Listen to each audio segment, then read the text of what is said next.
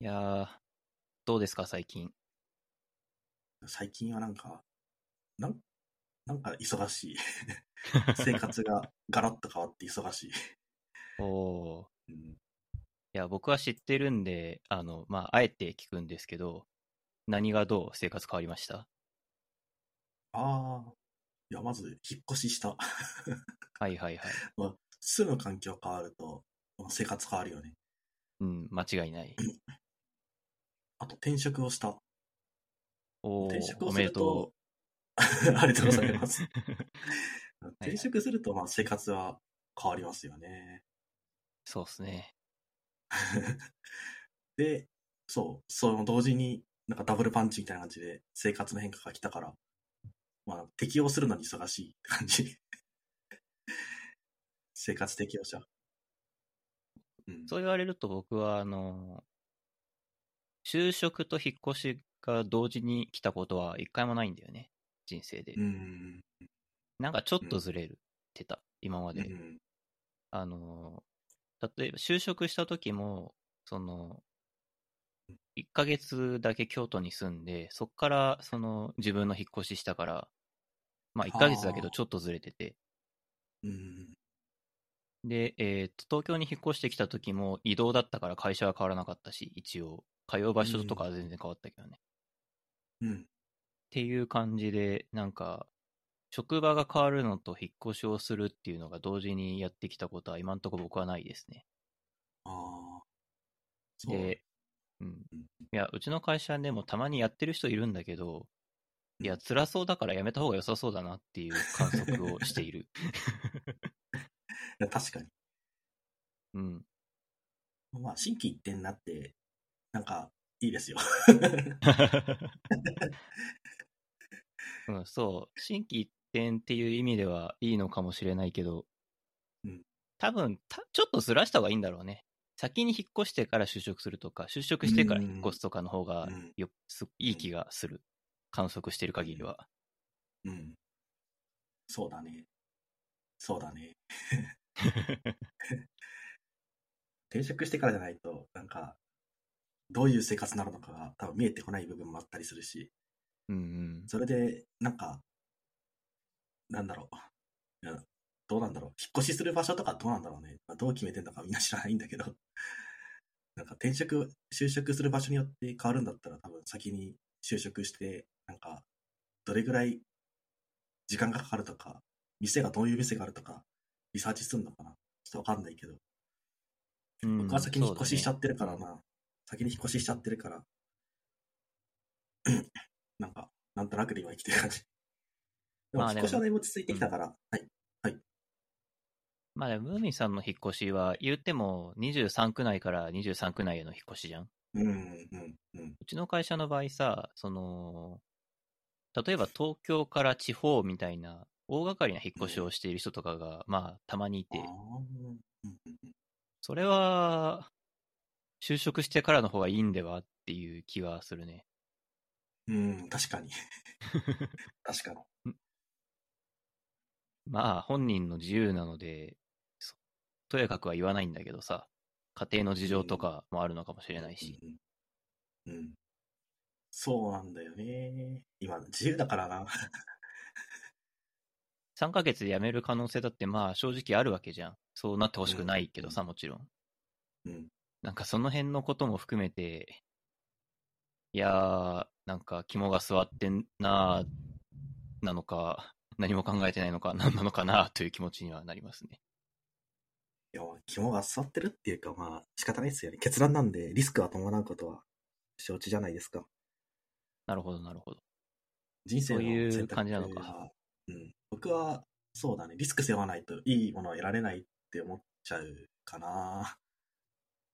現状を変えないが一番、なんか、楽じゃないですか、結局。そうですね何も。間違いない。何もいい方向に進まないんだったら、いい方向に進めためには、なんか、何かしら決断をして、リスクを背負う方がいいのかなと。まあ、うん。あまり無謀なことはしたくないんですけど、現実的な範囲でって感じですかね。まあ、それはもちろんね。うん。ね。とりあえずじゃあ、何も知らんけど、今からアメリカ行って就職するぞっていうのは、それはリスクじゃなくて無謀だからね。やっていっても、それぐらいだったらやっていってもいいかもしれないですね。まあ、アメリカだったらまだ生きていける可能性が。まあね、いろいろ調べないといけないことはたくさんありそうだけどね、本当にやろう、真面目にやろうとすると。うん。それはそうですよ。うん。何も調べずに生きるのと、ちゃんと調べていくのと、では多分全然違う気がしますけど。まず、どうやって家を手に入れるかっていうのを調べないと、どうにもならないうん気しかしないよね。うん。まあそこはもうあれですよね。持ち前のスキルでどうにかするしかない。持ち前のスキルで。うん。持ち前の。調べるのもスキルの一つだじゃないですか。英語読めるとか読めないとか、ああ、確かに、コミュね。ニケーション取れる取れないとか。そう、なんか、うん最近、よく忘れちゃうんだけど、日本人は英語読めない人が多いっていう事実を、稀によく忘れている。いや、日本語読めたら日本で生きていけるからな。まあね、うん。英語難しいよ。英語難しいよね。日本語も難しい。まあ日本語難しいね。日本語難しい。うん。えーっと、一応紹介しますと、今回のゲスト、ムーミンさんです。こんばんは。よろしくお願いします。ムーミンです。よろしくお願いします。いや、そんな、えーっと、引っ越しをして転職をしてというライフイベントが起きたムーミンさんですけど、いや、この、多分この週末、あの、あれですね、今収録してるのが5月15日で、あの、ゴールデンウィーク明けの初めての週末だと思うんですけど、うん。どうでした？週後、初めて働いた感想は。いや、働いたって働いてないんだよな。なんか研修みたいな感じだったんで、なんかもう、なんか寿司詰めみたいな感じなんで。5日間ずっと研修ですか？うん。えー、結構ちゃんとしてますね、それは。そうなんですよ。来週から、なんか、まあ、部署に配属って形になるんだけど、うんうん。来週っていうか明日か、5月16から。でもまだ仕事なくて、うんうん。まあ来週、来週かな。まあ、どういうことするのかは分かってないから、どういうことするのかのレクチャーを受ける予定ですけど、なるほど。まあ全然感触がない、分かってないので、え大丈夫かな？ー、まあ、初めてやることなんで、うん、大変ですね。うん。大変いや、僕はですね、あの、人生で今までですね、多分、3時間以上の研修を受けたことがないですね、入社したタイミングでは。うん。僕も初めてだ。なんか、一日講義が5日続くみたいな。なかなかですね、それは。学生かなって思っちゃった。いや、今の会社にね、入った時に、あの、当時、あの、日本で初めて緊急事態宣言が4月、2020年の4月ぐらいに出たじゃないですか。うんうん僕5月入社なんですよね。で、えーっと、まだ、その、そもそも会社として新入社員の受け入れ体制みたいなのがちゃんとしてもないのに、オフィスに、その、新入社員の人を来させるわけにはいかないから、えーっと、パソコンも宅配しようみたいな話だったんだけど、その、当時結構需要が混乱、需要というか、運送とかが混乱してたのもあって、あの、パソコンがじ、その、5月1日に間に合わないっていうことになり、あの、最初の日は、なんかとりあえず直属のマネージャーみたいな人と、えー、なんかミートで会会議してたんだけど、その時は自分の私物のパソコンでしょうがないから入って、みたいな感じでやってましたね。いやー、それが2年ぐらい前です。2年後にはこうなってます。2年後には、2年後の今はね、あの、ちゃんと、その研修じゃないけど、オンボーディングって言ってるんだけど、あの、うん全社員が数日間かけて、新入社員がみんな受けてますね、何か。うーん。いやー、いそうですね。いや、会社は成長しているなという感じがしますね。そういうことを考えると。なんか仕組みができると、なんか、良くなってんなって実感しますよね。仕組みっていうか、体制というか。そうですねわかります。うん。いや、圧倒的に今の方がいいですよ。やっぱり。そう思います。2もっと良くしていきたいですね。うん。おーポジティブだ。いやー、まあ、あの、そういうルールとか仕組みができていると、かえって鬱陶しいと感じる人も、まあ、いるっちゃいるんでうんす。けど、個人的にはいいことだと思いますけどね。うん。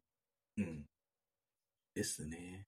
うん。なんか、あるべき論に、あるべき論があって、それに、現場が追いつくというか、現場もそういう体制が作れるようになるっていうのは、なんかすごいなと思います。うん。結局は、なんかあるべき論には到達しないと思うんですけど、普通は。結局、そんなんじゃ仕事回んねえじゃねえかよみたいな感じになって、なあなあになりがちなんですけど、うんうん。それに追いつくってなると、なんか体制と、体制っていうか、体制ですね。体制と、なんかスキルというか、能力というか、どっちもなんか間に合ってるというか、いい成長を感じますよね。なんか組織としての成長と、個人としての成長を感じるというか、そうですね。うん。そのバランスがすごいいいな。うんうんうんうん。この間聞いたのはなんか、あの、うちの会社の話じゃないけど、うんあの、なんだっけな。勤怠管理をしないといけなくなって、うんうん。あの、だオフィスに入るときにカードをピッてやんないといけない。うん。それが嫌だからやめたっていう話を風の噂で聞いたことがあります。そういう人もいるんだなと思ったけど。まあ、わからんこともないけど、なんか、でも、ね、勤怠はちゃんと取らないと、怒られますからね。会社から怒られますからね。あと、ご時世柄ね、そういうことはちゃんとしないといけないしね。うん。うん。なんか昔から思ってるんだけどさ、うん従業員が自由に働けるべきではないと思うんだよね。うん。うん。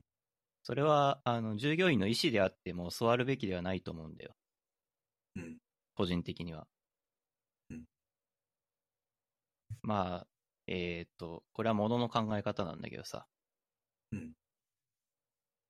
自分の意思で自由に働きたいのであれば、まあ、取締役になるなり、起業するなりすればいいと思うわけ。その手段はあるじゃない。どう、かな。うん。でで、従業員として働くっていうことはさ、不自由な働き方を受け入れないといけないと思うんだよ。うん。うん。それはなんでかっていうと、あの、自分が自由がでありたいくても、その、じ、あの、そもそも生きていくために仕事をしている人っていうのがたくさんいて、うんで、そういう人が、あの、不当な働き方をさせられないために労働基準法っていうのがあるわけじゃん。うん。うん。うん。うん。ですね。で、その労働基準法の下で労働者として働いているわけじゃん。だうん。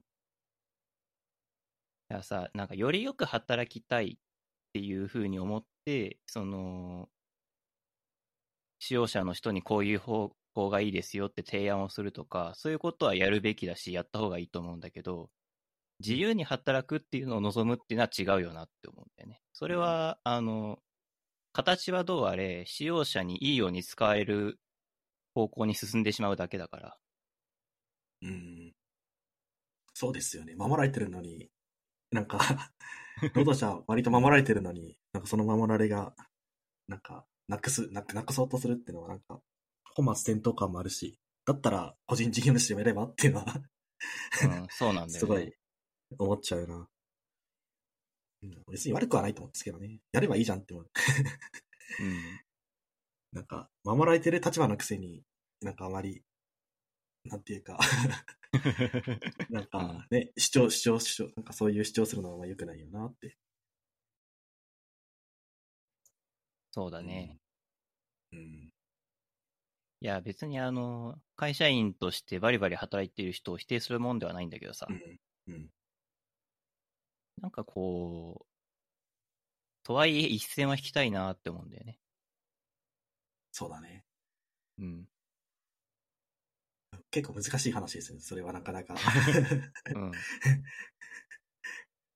いや、ちょっとね、いろいろね。うんうん。というのも最近、あの、うちの会社で、ちょっと具体的なことはあんまり言わない方が良さそうだから言わないんだけど、あの、うんいや、働きすぎではって思うことがあってですね。うん。そんなことを感じたという次第です。まあ、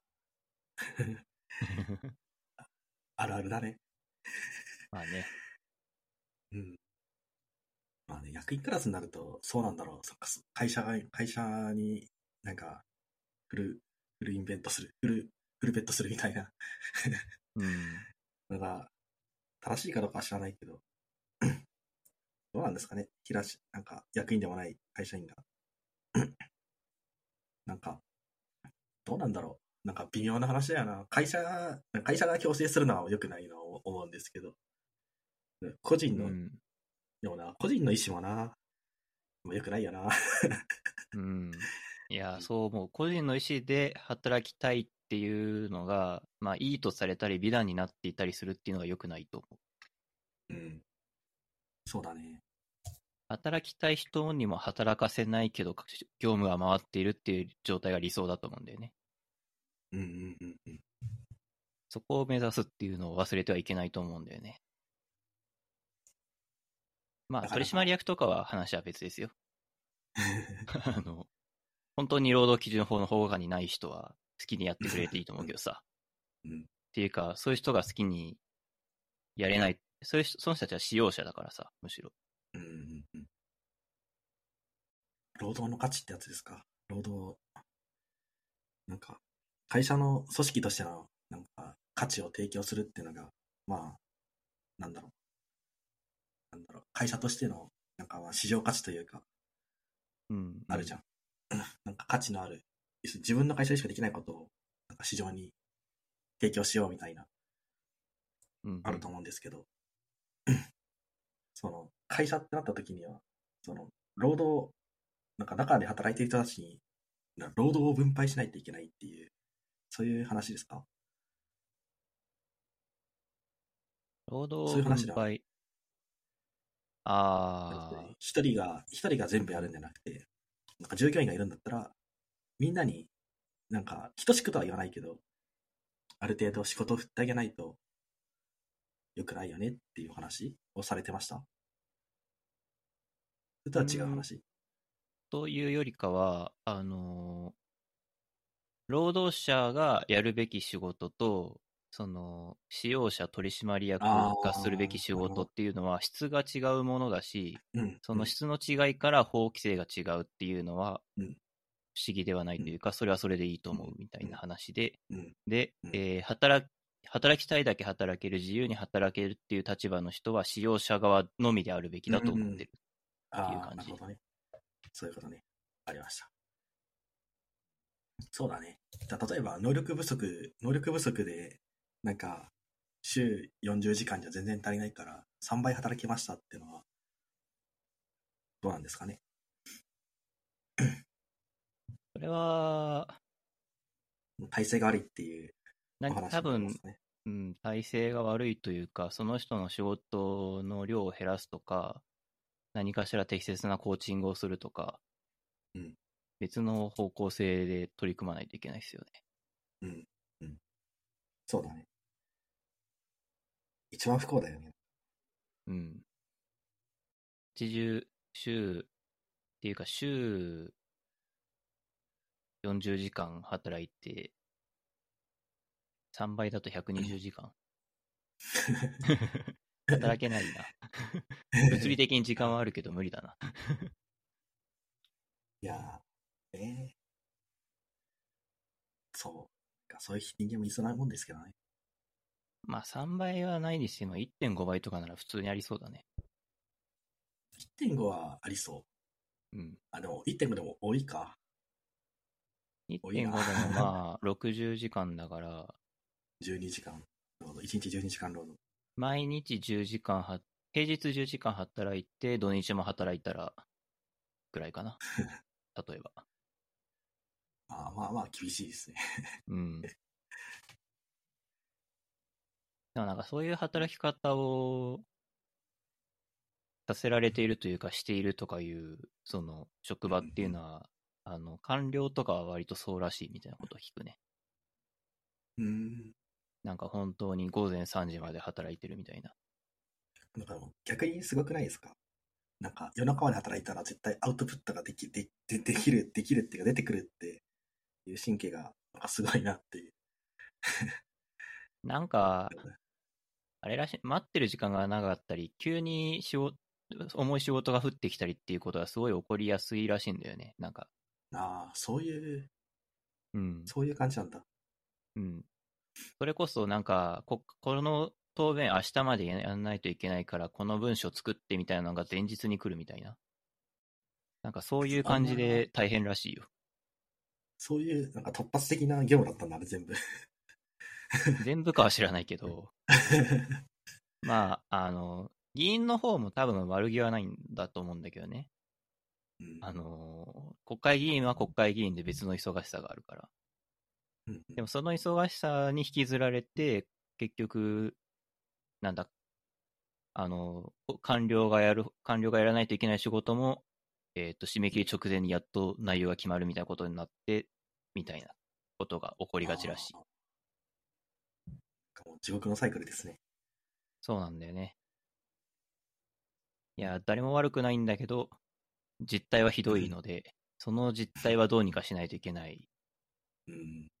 という、まあ、危機意識を持ってる人はたくさんいると思うんだけどね。なかなかね、うん、確かに。いや、それはなんか、難しい、難しいな。うん。なんいや、人の行動はね、なかなか変わんないから。うん。変わんないね。変わんないね。そうだね。どこかが変わんなかったら絶対、そのしわ寄せが絶対来ちゃうから。うんうん。うん。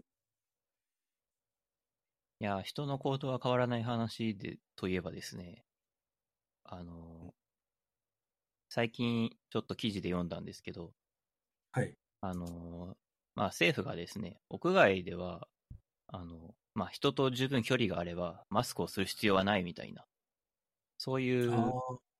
声明を出すん、出したんだか出すんだか、そんな感じのことをうん記事で読みましてですね。うん。いや、まあ、あの、その記事によるとですね、屋外でマスクを着用しない方がいい、いい理由っていうのはちゃんとあって、例えばこれから暑い季節なんで熱中症リスクが如実に高まると。うん。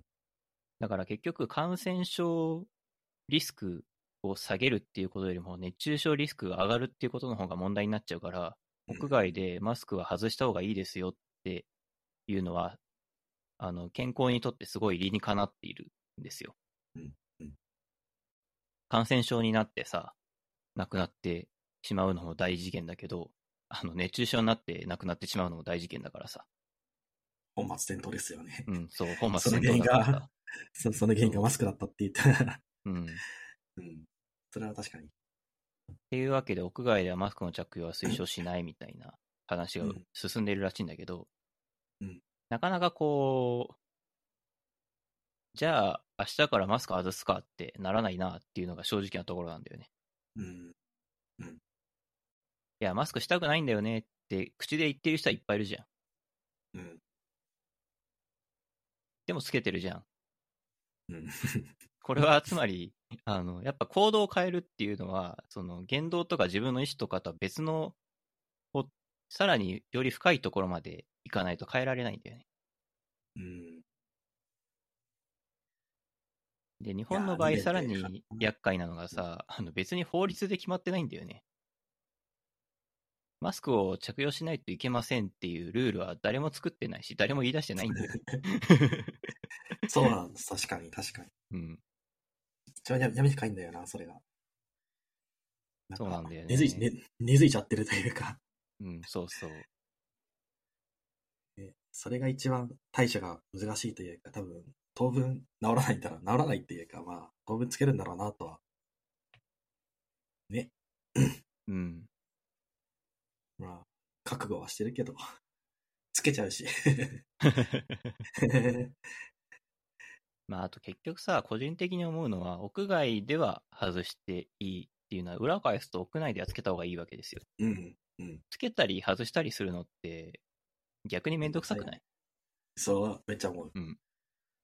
ずっとつけてればいいじゃんだったらって思うんだよね。でも屋外で外せるのは、でもすごいいいなって。めっちゃ暑いから汗かいちゃうじゃん。メガネ曇るし。うん。いやー、外したいよね。屋外僕では外は、あの、暑い日に、最近走ってないけど、暑い日にランニングしてた時とかは、あの、うんまあ、デルタ株流行ってた時でも、マスクは外してましたね。す。ああ、いや、だってし1年前ぐらい。デルタ、デルタ株で死ぬのと熱中症で死ぬののリスクそこまで変わんないだろうなと思って。うんうんうん。そうなんだよね。でも、まあ、周りから見、周りから見たら、圧倒的にデルタ株移されるリスクが高いから、それに、旗から見たときに、熱中症、熱中症で死ぬのは自分自身だけど、デルタ株は移しちゃうんだぞっていう、なんかまあ、そういう冷ややかな目というか、あこの人マスクつけてないなって思うとき多分、そういう目で見られてんだろうなっていう。いやー、考えすぎじゃないかな。そうかな。そこまで考えて、人のマスクつけてるつけてないを見てる？普段。全然見てない。全然見てないけど、うん。けどコロナに関しては、要するに周りに移してしまうっていう、自分がかからないだけじゃなくて、周りに移してしまうっていうリスクもあるから、なんか一概に、なんか、個人の判断では難しいなと。熱中症とでなんかコロナにかかるリスクの比べはできないのかなって思ってましたね。まあ、国がそういうんだったらいいんですけど、まあ理屈の上では、理屈の上ではそうか。うん、まあ、まあ、感覚的にはね、まあ確かにデルタと今でちょっと違うのは、あのーあれですよね。ワクチンを打っている人がそこそこ、そこそこどころかそうですね8割ぐらい、2回うん目以上接種は、うんと、かいうのもあってっていう感じですかね。うん、僕も3なんだよね回打ったし、いいね。うん。3回目受けてないんだよな。おお。まあそのうち、そのうち、そのうち。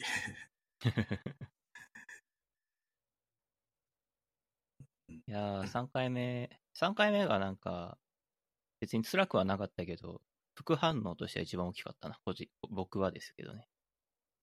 はい、えあのーまあ、お決まりの注意事項だけど、あのワクチン接種に関しては厚生労働省のホームページを読んで、うんえーまあ、接種するしないはご自身の判断でお願いしますという感じで。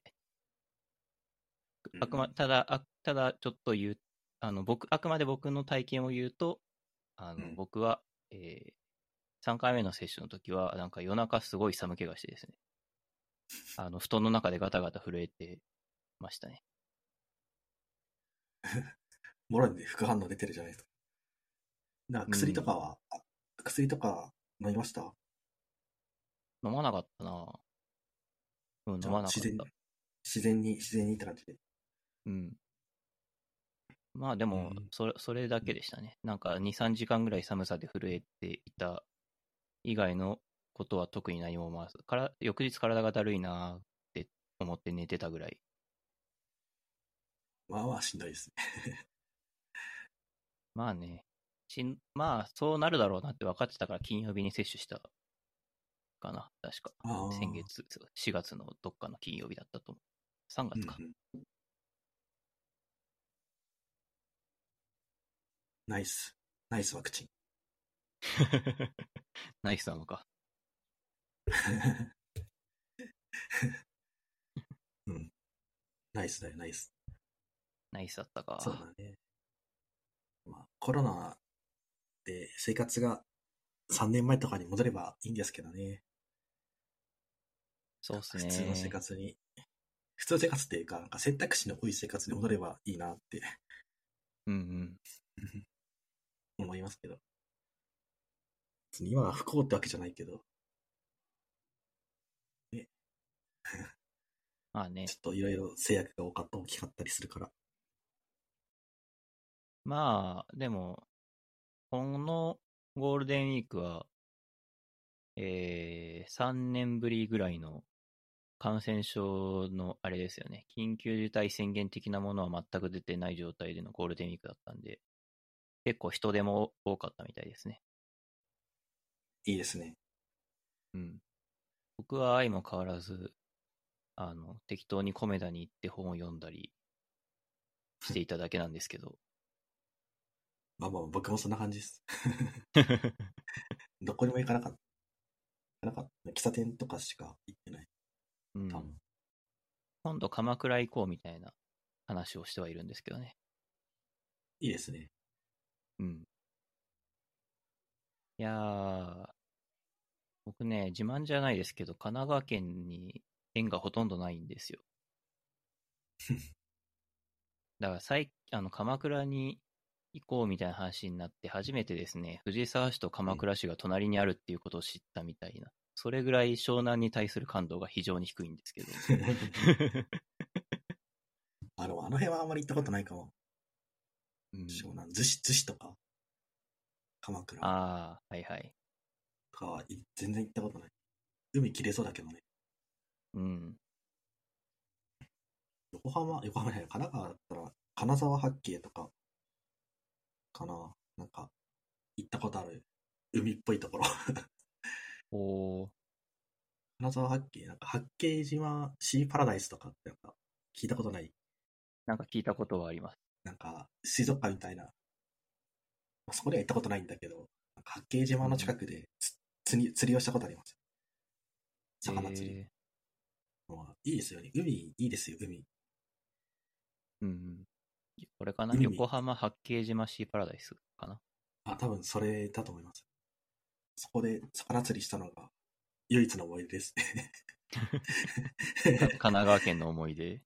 神奈川県、あとは横浜散歩したぐらい。みなとみらいとか、中華街とか。まあはいはいはいお決まりの、お決まりのあれですよね。ザ・横浜って感じのとこですよね。そう。あの、オクトーバーフェスティバルやってて、当時。あれ、はいはいはい。4年、4年、4年前かな？ちょうど4年前ぐらいだけど。めっちゃドイドイツのビールがめっちゃ売ってて、感動しながらめっちゃ飲んでて、なんか飲んだ記憶が。で中華街に来て、オクトーバーフェスティバルに行ける。いいな。いいね。最高ですね。横浜いいですよ、横浜。横浜いいね。遠いけど。うん。鎌鎌倉いいな。行きたいな。そう。あの、全然関係、なんか、関係なく、よく鎌倉選んだんだけど、あの、うん大河ドラマで今、鎌倉殿の13人みたいなのやってて、それで、なんか今人気らしいですね。へえ。僕 NHK 見ないからさうん、なんか、全然大河ドラマで扱われることの凄さみたいなのがピンとこないんだけど。僕も知らないけど。いや、最近さ、なぜか、あの、僕が聞いているさ、ポッドキャストで喋ってる人、みんな NHK 見てんだよね。みんなって言うとあれだけど。だから、だから NHK 情報入ってくるんだけど、僕さ、朝ドラが朝何時からやってるか知らないんだよ。よくも知らんな。僕も確かにそれは知らんな。うん。だそ8そそれぐらいの人がさ、朝ドラの中身の話されてもし知らんがなって感じなんで。うん。まあ知らんがなって思いながらラジオは聞いてるんだけどさ。まあ、あまり知ってても知らなくても多分大差ないから。大丈夫。まあね。確かに。いやー、NHK、NHK みんな好きらしいですよあ。そういう世界もあるんだなと思って。将棋しか見ないな。うん。テレビ持ってないけど。NHK 杯って、NHK 以外で見れるの？いや、見れないよ。テレビないと見れないよ。おーえ、じゃあ見れないない。そう、見れないんだよ。じゃあうんテレビ買うしかないね。見たかったら。いやー、さすがにそのためだけに買わないから。まあね。うん。うん。いやー、本当になんかテレビって欲しいけどいらないんだよね。実は多分欲しくないんだよ。欲しくないんだよ、きっと。まあ確かにうん。なんか誰かが買ってくれるんだったら多分もらうんだけどさ、機会があれば全然もらうと思うんだけど、あの、自分で買うかっていうと絶対買わないなって感じ。もうワンセグ買うしかない、ワンセグを。ワンセグ。10年前の用語です。今なんていうの？ワンセグってなんていうの？今。ワンセグはワンセグでしょ。いや、ワンセグはワンセグだけどさ、もうワンセグで テレビ見てる人いるの？いないでしょ、多分。いない。いないと思うっていうか、あん あんまり見たことないから。放送してんのかな、そもそも、ワンセグ、今。ガラケー持ってて見れるのかな？ああ、厳しそうだね。うん。今、あれですよ。あの、民放だったら TVer があるんで、TVer で見れますよ。TVer？うん。TVer っていうアプリがあってさ、うん。あの、民放が合弁なのか何なのか分かんないけど、細かいことはうん共同で、うんえーっと、フジテレビ、テレ朝、日テレ、うんぬんみたいな、民放うん5局、キー局5局のコンテンツがアップで見れる。えー会員登録いらなくて、広告、広告はだからテレビ CM みたいな形で出るから、っていう感じ。うん。そういうのあるのか、今。うん。テレビ持ってない人が民放見てえなって思う時あんのかな なんか何やってるかも知らなさそう。うん。いや、僕はね、その TVer が有名になる前にテレビ持つのやめちゃったからさ、そんな感じなんだけど、うん。なんかこう、実家で、例えば実家にいた時はテレビよく見てて、一人暮らし始めたタイミングでテレビないなと思って、TVer で見れるじゃんって言って見るって人はそこ、それなりにいるんじゃないかな。ああ、確かに。確かに。あとは、あの、海外にいる日本人が見たりしてるみたいね。うーん。当然電波は来ないからさ。うん。でもアプリ、アプリっていうかインターネットだと見れるから、みたいな感じ。インターネット強いな。テレビのジョイコ感じゃん。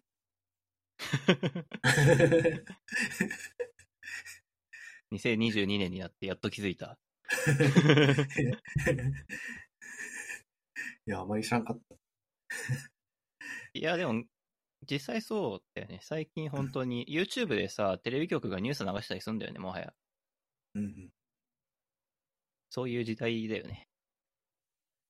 なるほど。なんか難しい時代になりましたね。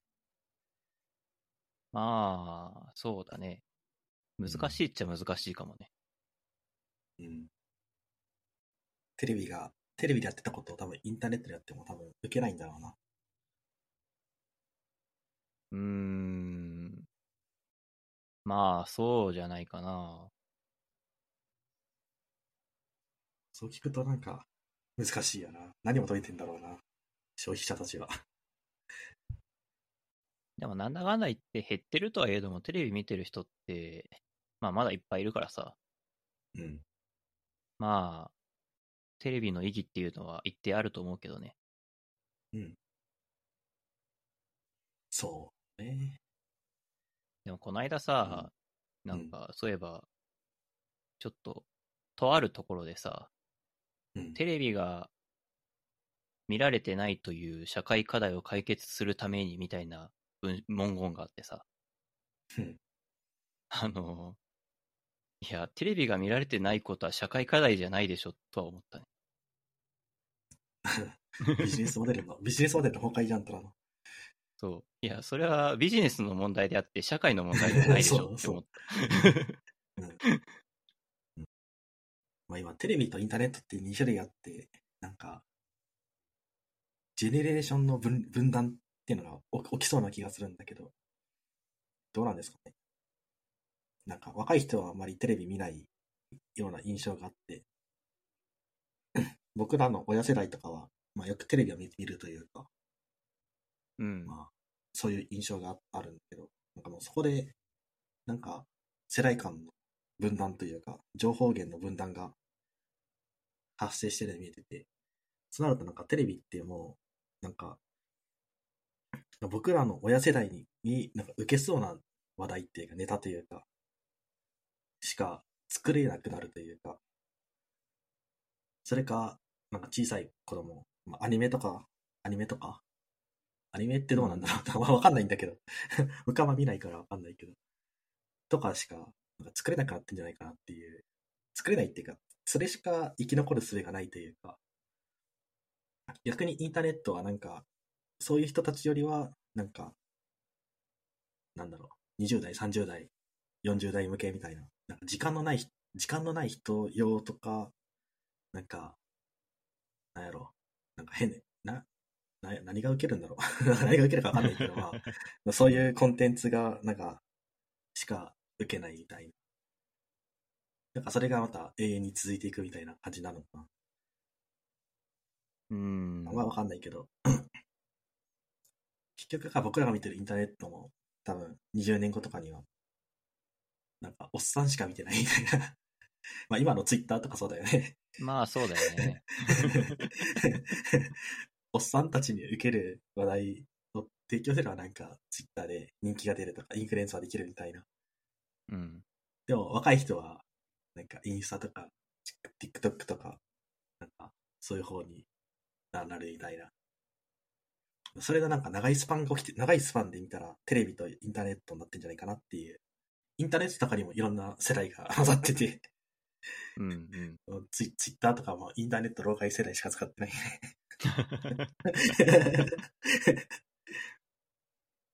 まあね、実際、ツイッターは、ね、なんか40代のおじさんばっかり見るもんね。知らん、年齢までわかんないけどさ。いや、年齢までわかんないよ。わかんのか、うん、いや、いや、なんか、なんていうの？これは僕のフォローしてる人は偏ってるだけかもしれないけど、すごい自分は氷河期世代だっていう人をめちゃくちゃ見るんだよね。へ氷河期世代っていうのは大体今の40代の10年分ぐらいだから、なんかおじさんばっかりだなって思ってるけど、え。やっぱおじさんばっかなのか。年取ったな。うん。うんでもまあ、あれだよ。あの、テレビがさ、映画を誇った時代っていうのが確実にあってさ、うん。まあ、うちらの親世代だと思うんだけど、うんでも冷静に考えるとさ、あの時代が異常なんだよね。異常なのか。いや、異常だと思うんだよ。つまりさ、あの、1970年代とか80年代とか90年代ぐらいまでなのかな？みんなが同じものを見て、うん。みんなが、えーっていう時代があったんだけど、逆に言うと人類の歴史にその時代しかそんな状況は存在してないんだよ。うん。だからあの20年、30年が異常だったのであって、うん。なんか、まあ、ちょっと形は変わってて、まあちょっと長すぎたから、なんかうん、テレビを見ていないとか、その一つの場所でみんなが同じものを見ていないっていうのが異常なことに感じられるかもしれないけど、うん。冷静に考えると人類の歴史はそっちの方が自然だし普通なんで。うん。うん。まあだから、ね。まあ、徐々に普通に戻っていってるんじゃないですかって、個人的には考えてるけどね。なるほど。そうなると、テレビ、テレビ関係は、ますます厳しい話だね。まあ、だからこそ、僕最、それこそ最近 TikTok とか見てるんだけどさ、うん。あの、テレビでやっの出演者の、うん。まあ、アフタートークみたいなのを TikTok に上がってたりとかするんだよね。うんだから別になんかテレビとインターネットで完全に別の世界が広がってるっていう感じではないと思うけどね。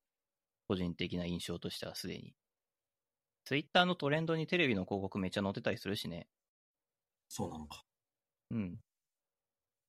今夜7時からなんとかっていう番組がやりますみたいなのが Twitter の PR で出てきたりとかしてるし、えー、むしろテレビの人たちはネットを利用してテレビに呼び込もうっていうのをすごい、あの、うまくいってるか知らないけど頑張ってると思うけどね。そうだよね。それしないと、うん。何のためのインターネットかわかんないな。うん。まあなんか分分断とか敵とか、そういうふうに考えすぎるのも良くない。まあお互い、それが商売だしね、利用できる部分は利用してっていうでいいんじゃない、健全、健全だと思うけどね、それ。うん。そうだね。うん。使えるものは使った方がいいと思うし、それ使わない方は使わない方な、な使わなければ使わないと、本当になんか老害になっちゃうから、そうだね。固執しすぎまでないと思うけど。なんかね、あのー昔、明石家さんまさんがね、ネットフリックスの広告に出るみたいなことがあって、うんそれについてどう思うかみたいなインタビューがあったりとかしました。ちょっと具体的な内容は覚えていないけど、結構複雑な感じの心境を話してましたよ、その時はね。あのーいや、むしろさっきちょっと喋ったように、そのさんまさんとかはテレビっていうコンテンツの敵みたいな形で見てたんだよね。ネットリックスみたいなそのネットのコンテンツみたいなの。うんうん。まあ要はテレビの客をそっちに奪われているっていうふうに考えていたうん。人だったんだけど、まあそんな人がネットフリックスの広告に出る、CM に出るっていうことだからどういう心境なのかみたいな、そんなインタビューが昔 YouTube にあった気がする。いやー、そんなこんなですよ。どんなこんなだよ。最近、あのテレビどころかですね、僕は新聞読んでいるので、どんどんオールドメディアに進んでいるんですけど、新聞はすごいね。いやー、僕のし、ちょっと僕の最近の新聞遍歴を言うとですね、2、3ヶ月前にですね、えー、ふと思い立って英字新聞を購読してみたいなと思ったんですよ。はあはあ。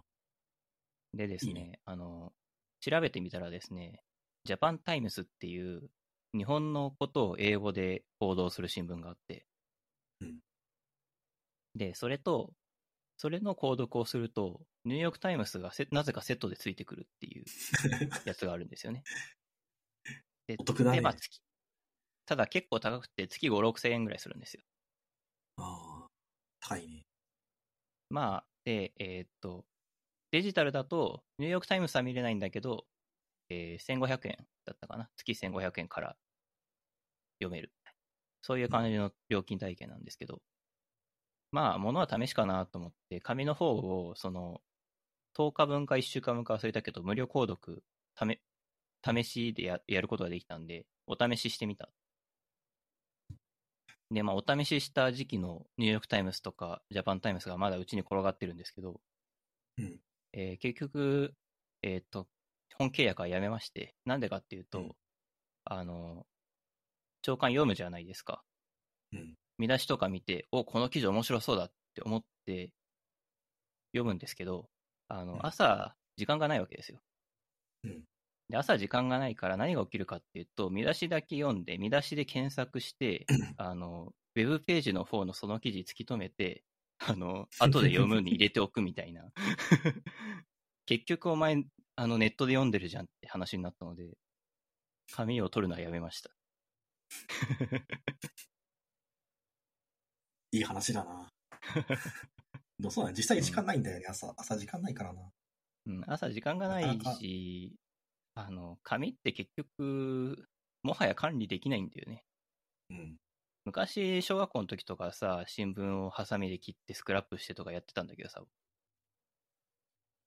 あの、や、そうだったんだよ。そんなことやってたんだよ。もう今はすごいそんなことやらないし、なんか、そんなのね、ウェブでやったらさ、インスタペーパーのセーブボタンをポチって押すだけだからさ、その方が圧倒的。それで、そのインスタペーパーの機能で全文検索とかもできるから、もうそ、あの、強い強い紙、な紙で保存する理由ない。楽しいしかない。楽しいしか。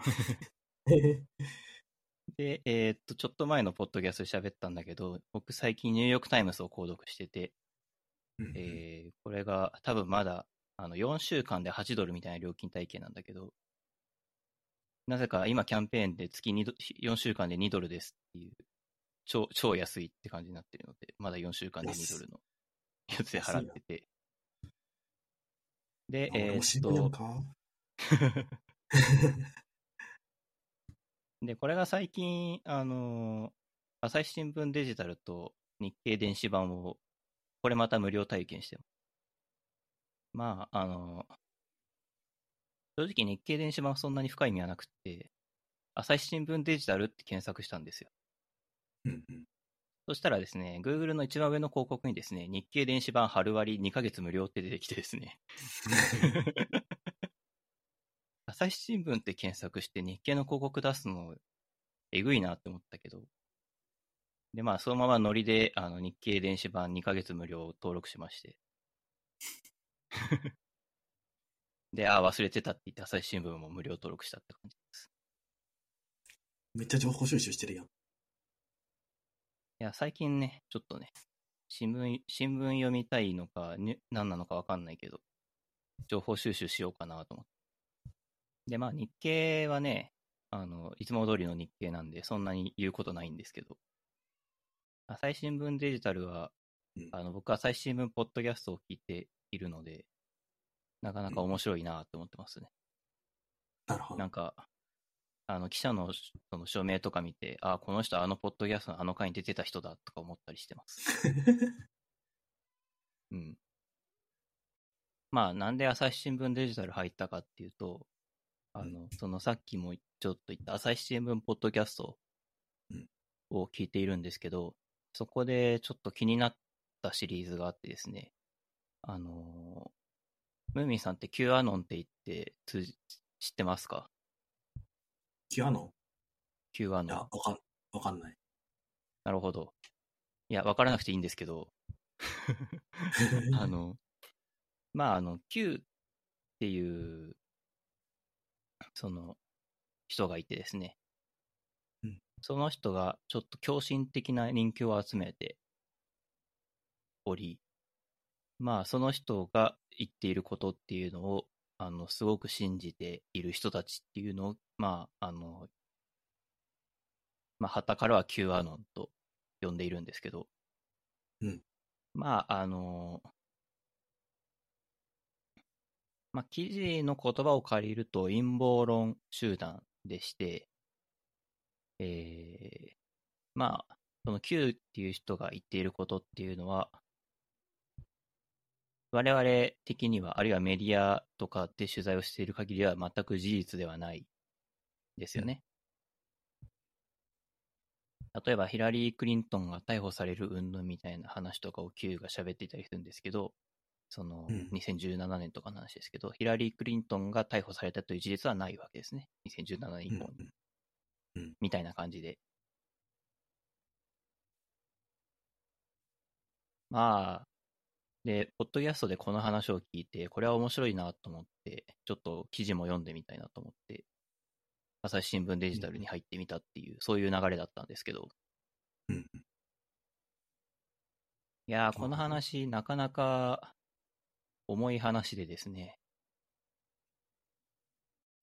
まあ先に、まず、この話ノートにとかにも僕書くつもりなんで、その予行演習的な感じでこのポッドキャストで喋るんですけど、あの、いや、まずね、言っておきたいのは、うん。この今からする話は、Q の主張が真実かし真実じゃないかみたいなことを議論したいわけじゃない。うんし、あの彼らの主張を振りまきたいわけでもないうんので、まあ、どういう主張をしているのかとかはここでは言いません。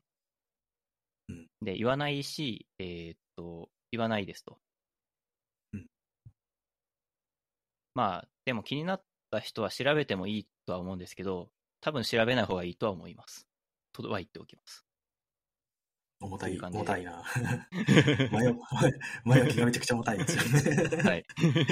重い、重い前置きをしたところで。いや、個人的にね、その陰謀論の話っていうのを聞いてて思うのはね、じゃあ、あのさ、僕らがさ、普段見ているメディア、それこそ朝日新聞でもいいし、あの、まあ、朝日新聞を読んでる人はあんまりいないかもしれないけど、ツイッターで友達が喋ってることでもいいし、うん共同通信の速報ニュースでもいいし、何でもそうなんだけど、あのどっちが陰謀論なのっていうのはさ、本当のところは分かんないよね。うんいや、もちろん、あの、僕は、あの、少なくともこの Q が言ってることと共同通信が言ってることだったら共同通信の方を信じるんですけど、僕は。うんでもじゃあ、それで、あの、Q をの方を信じる人っていうのがいたとして、あの、向こうからしたらこっちが陰謀論だし、こっちからしたら向こうが陰謀論なわけです。うんうんっていうのがすごいなんか、まず言葉が難しいなと思って。あんまりこう、僕はさ、あの、人が自由に何でも信じることができる権利っていうのはすごい重要だと思っているわけ。っていうのもあるし、あと、その、彼らの主張を、まあ彼らが信じていることを陰謀論だというふうに言うとか決めつけるっていうことが、果たしてあの、まあその、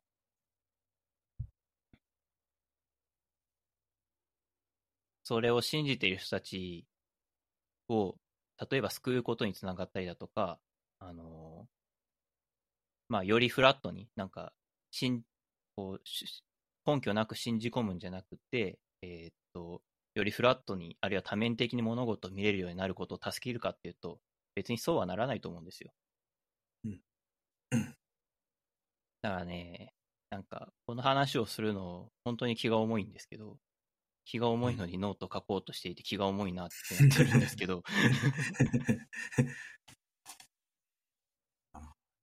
まあなんでそこまで慎重になるかっていうと、これは二つ、二つじゃない、一つ理由があってですね、えー、あんまり言いたくないんですが、僕10年ぐらい前に陰謀論を信じていた時期があるんですよ。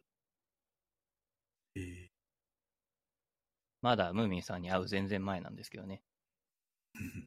あの、えーまあ僕がどんな陰謀論を支持していたかはちょっと、あの、あ、あまりにも反省しているし、あの、彼らの主張を振りまくことに僕は加担したくないので言わないんですけど、うん本当に、ねえ、えーあ、どちらか、ちなみにどちらかというと右翼系の陰謀論でした。いや、良くなかったなって思いますけど、本当に。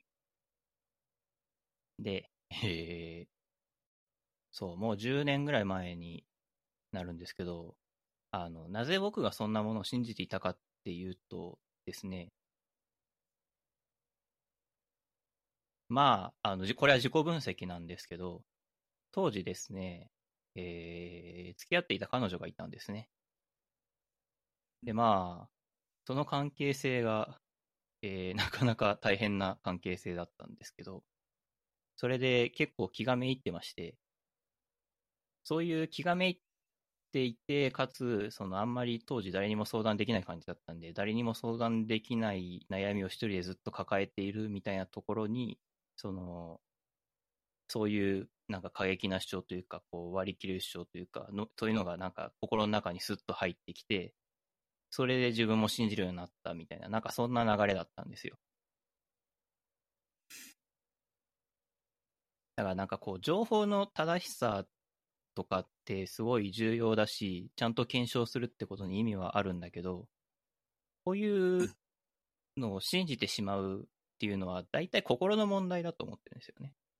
うんなんか孤独だとか、それこそこのパンデミックのせいで増えたっていう研究もあるらしいんだけど、あの、結局、すごいなんか悩みがあったり、こう、相談できなかったりっていう時に、そのこういう過激な主張っていうのはなんか心に入ってきて、それをこれもしかしたらいいかもしれないみたいなことを SNS で言うと、その同じことを信じる人たちによ、なんかすごい仲間意識高いというか、うん。歓迎されたりとかして、そこで人とのつながりとかができてきて、自分は一人じゃないんだみたいな感触になっていくと、あの、どんどんハマっていくわけですよ。うん。うん。確かだから結局、その、ポッドキャストの中でも言っていて、あの、事実を積み重ねることが最終的に、まあ、いこかさ事実を重ねていくことでしか、その、まあ、Q の主張っていうのを、その、まあ、強くさせないにはそれしかないのではないかと思うみたいなこと、ポッドキャストとか記事とかでも書いてあったと思うんですけど、まあ、それも大事なんだけど、結局、それだけじゃ多分ダメだと思っていて、やっぱり心の問題だから、レイヤーがちょっと違うんですよ。事実を積み重ねていっても、それだけでは意味がない。というか、それだけでは、あの、信じている人をよりこう、広い視野を持たせるっていうこう方向にはつながらないだろうなっていうのを思う。に。うん。まあ、なかなか難しいですけどね。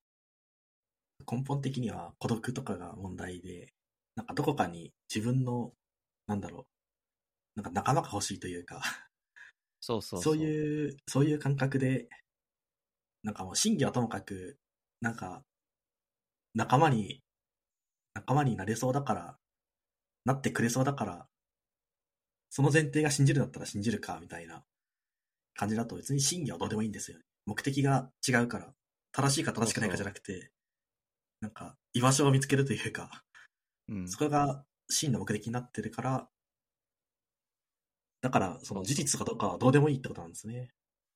まあ、どうでもいいわけではないとは思うけど、あの、うんそこの優先順位が実は一番ではない。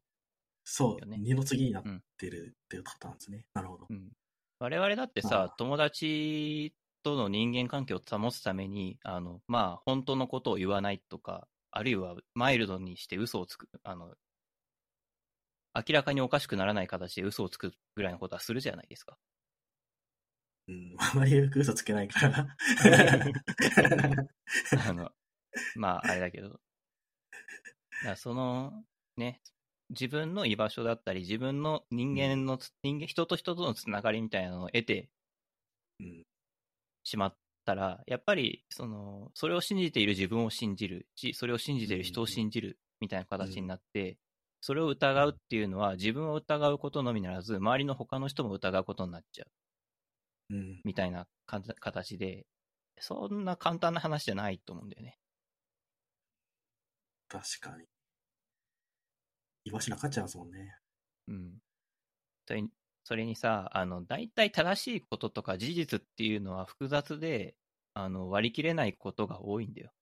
うん、で、複雑で割り切れないことっていうのを、その複雑で割り切れないまま受け止めるっていうのは人間には難しいことなんだよね。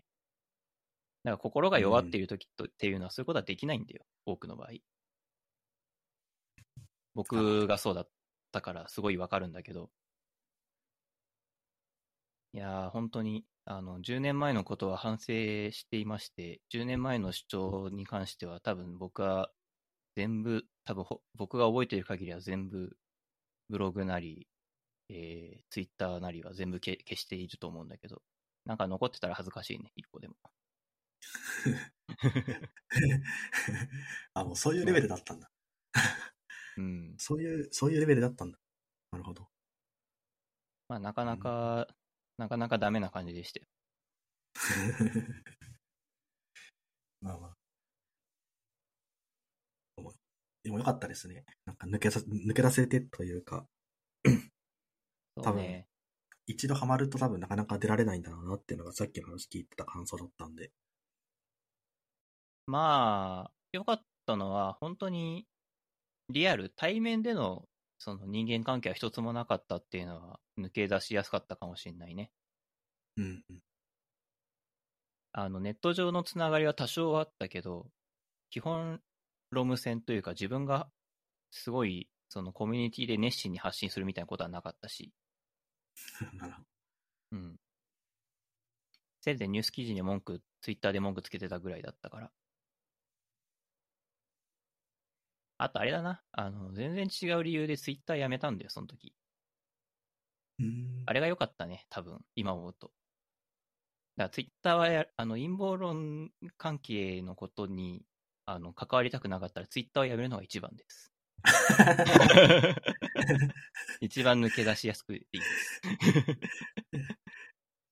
ツイッターは老害、老害と陰謀論者しかいない。ツイッターをやめろっていうことを言うだけのポッドキャストになっている。もうそれすらも陰謀論だからな。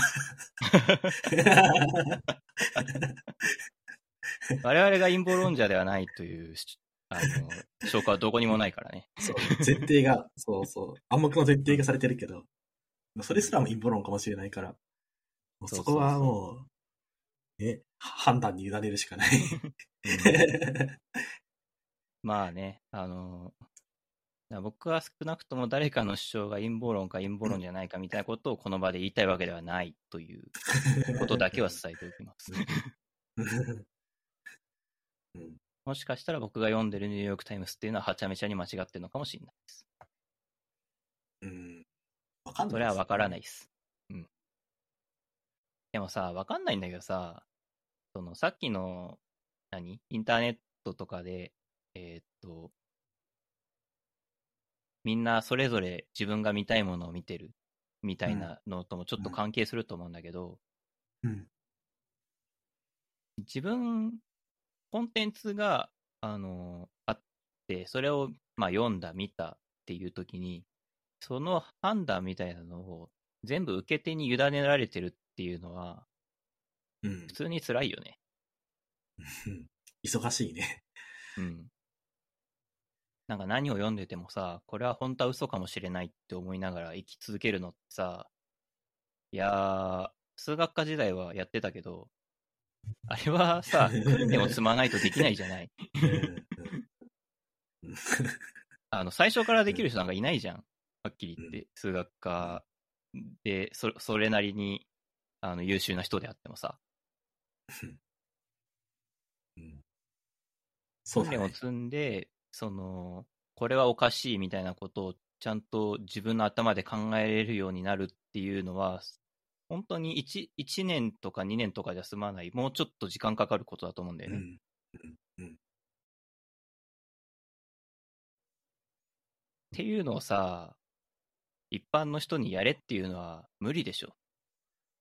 そもそもそんな訓練積んでないし、みんな。まあ、数学じゃなく題材は数学じゃなくてもいいと思うんだけどうん、別に。その大学を卒業している人の何パーセントができるんだろうみたいな特殊技能だと思うんだよね。うん。いやー もう今できるかわかんないしね。あ そうね。最近サボってるからね、めちゃくちゃ。そう、サボってるから、うん。確かに。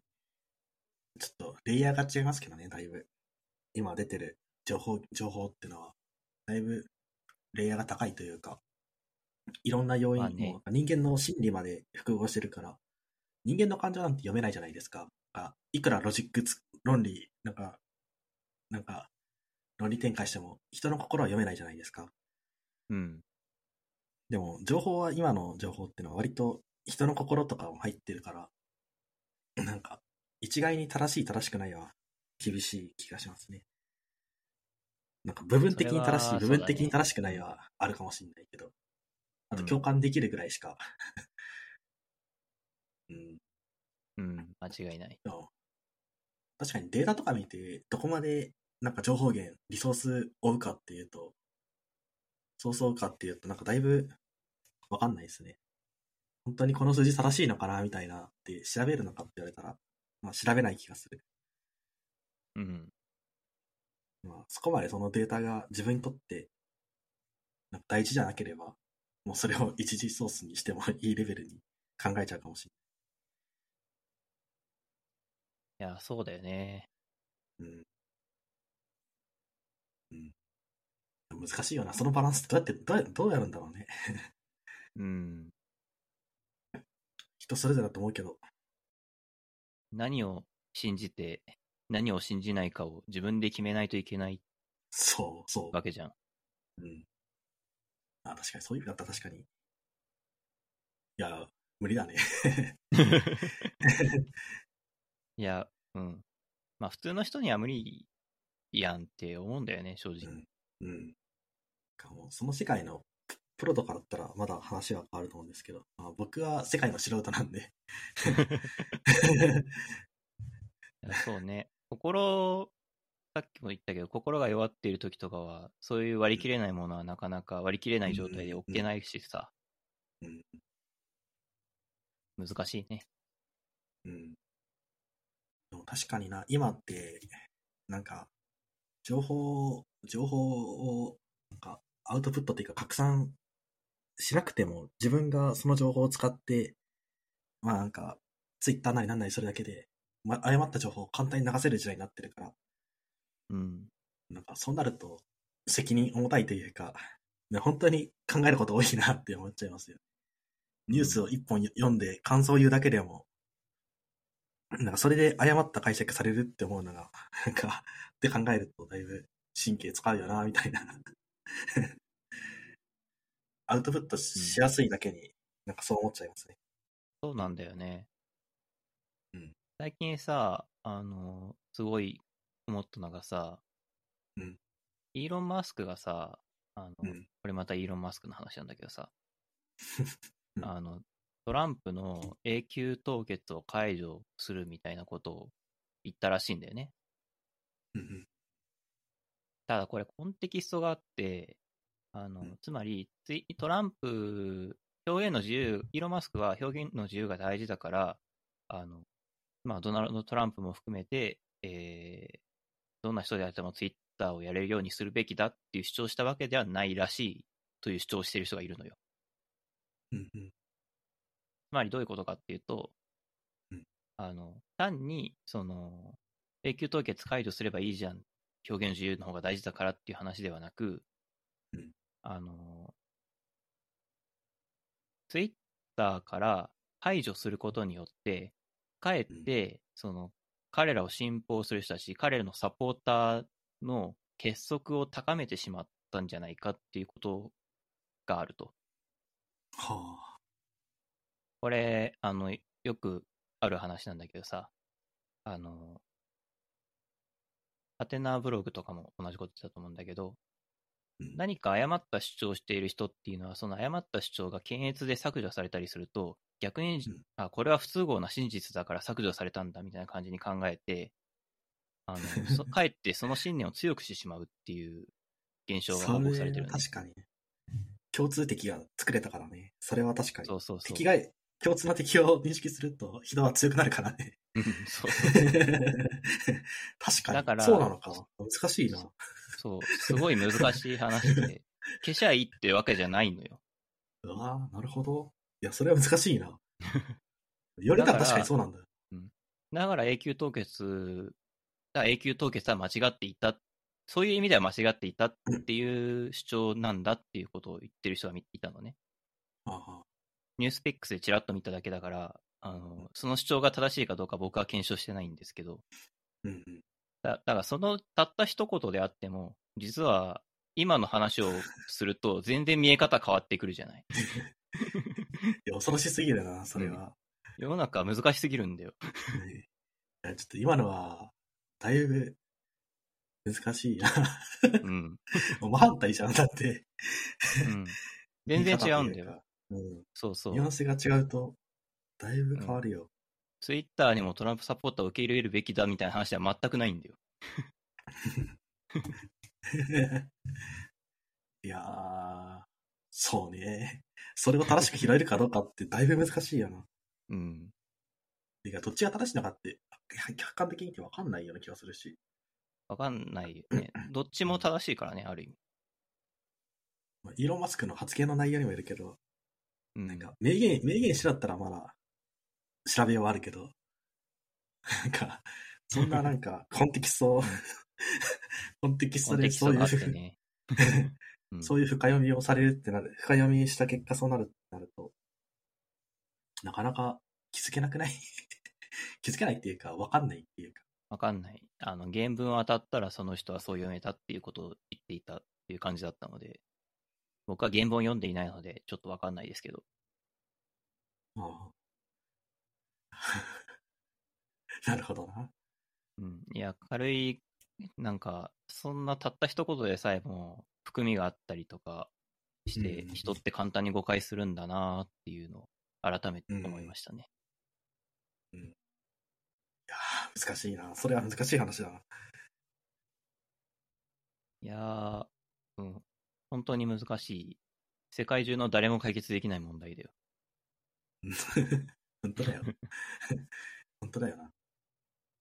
あの、もちろんね、あの、彼らの信念を強くしてしまうっていう問題はあるし、うんうんとはいえ、じゃあ彼らを野放しにすると、あのまあ、言うて、デイリーアクティブユーザーとか2億人とかいる S プラットフォームだからさ、ツイッターって。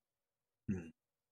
で、これをまあ、あの、結局違う場所で行動するんだけど、違う場所っていうのはまだ相対的にはユーザー数が少なかったりするから、影響を受ける人が少ないじゃない、みたいな見方はできるんだよね。うん。まあ、具体的には、テレグラムみたいなところにいるらしいんだけどさ、今は。はあ、テレグラム。聞いたことないですね。なんか、ロシア初のソーシャルメディアらしいです。僕もうん使ったことはないけど。まあ、あの、日本っぽく言うと、こう、YouTube で削除された動画がニコニコ動画では野放しになってるみたいな、なんかそんな状況をイメージすればいいです。わかりやすいな、それ。いうん や、でも、それは、決して悪いことでもない気がするけど、どうなんですかね。いいことでもないだろうけど、悪いことでもないような気がするけど。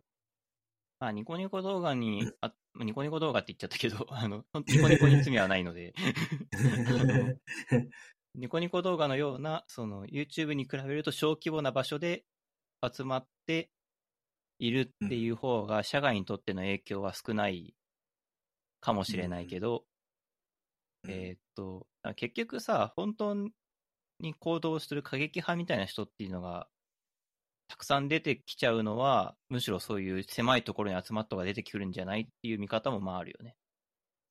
ああ、確かに。実際そういう過激派みたいな人っていうのが現れて、えーっと、去年の1月の何日か、ちょっと忘れたけど、1月、去年の1月の初めに、あの、連邦議会襲撃事件っていうのがあって、人が5人亡くなるみたいな大事件が起きてるうん、うん。のよ。この、えーまあ、いわゆる Q アノンっていうのの信者の影響で。いや、すごい、そういう話してます、今。うん、そうだよ。めちゃくちゃ硬派な社会問題だよ、これ。いきなり人死んだんだが。うん。いや、あの、そう、言い忘れてたけど、これは、あの、人、っていうか、まあ、こういう言い方はあれだけど、こういう事件があったからこそうん、この記者の人も取材したんじゃないかなとも思う。もしさ、その、なんかネット上で、あの、普段人の目につかないところで騒いでるだけの人たちっていうんじゃないからもう、うん実際に事件も起きたし、えー、なんか彼らの主張を信じている人っていうのが、アメリカの10%ぐらいはいるらしいね。調査によると。相当じゃない？それ。うん。相当だよ。相当な数なんじゃん。なんか街作れるじゃん。アメリカ人口3億人なので、単純計算だと3000万人信じてるってことになるね。東京じゃん。東京以上だよ。東京2.5個分ぐらいだよ。そう書いたらだいぶだね。うん。相当だよ。相当ですね。うん。まあもちろん単純計算なので、そんな簡単な話じゃないとは思うんだけどさ。うんうんとはいえ、多分、まあ、普通、その統計、その調査がちゃんと行われたんだったら、まあ、大体それぐらいのオーダー、まあ、少なくとも数千万人が信じてるって言って過言じゃないっていうことになるよ。うん。うん。上に触れても下に触れても。うん。うん。どう、どう、どうしたらいいんですかね？どうしたらいいんですかね？いや、だから本当にね、なんか、このポッドキャストは、あの、再生回数が伸びないので、いや、すごい気楽にやってるんですけど、いや、もう最近本当ノート書くときとかすっごい気を使うんだよ。もうやってられないです。1円、一円にもならないのにさ、なんで気を使わないといけないんだって思う。炎上、炎上商法でやるしかない。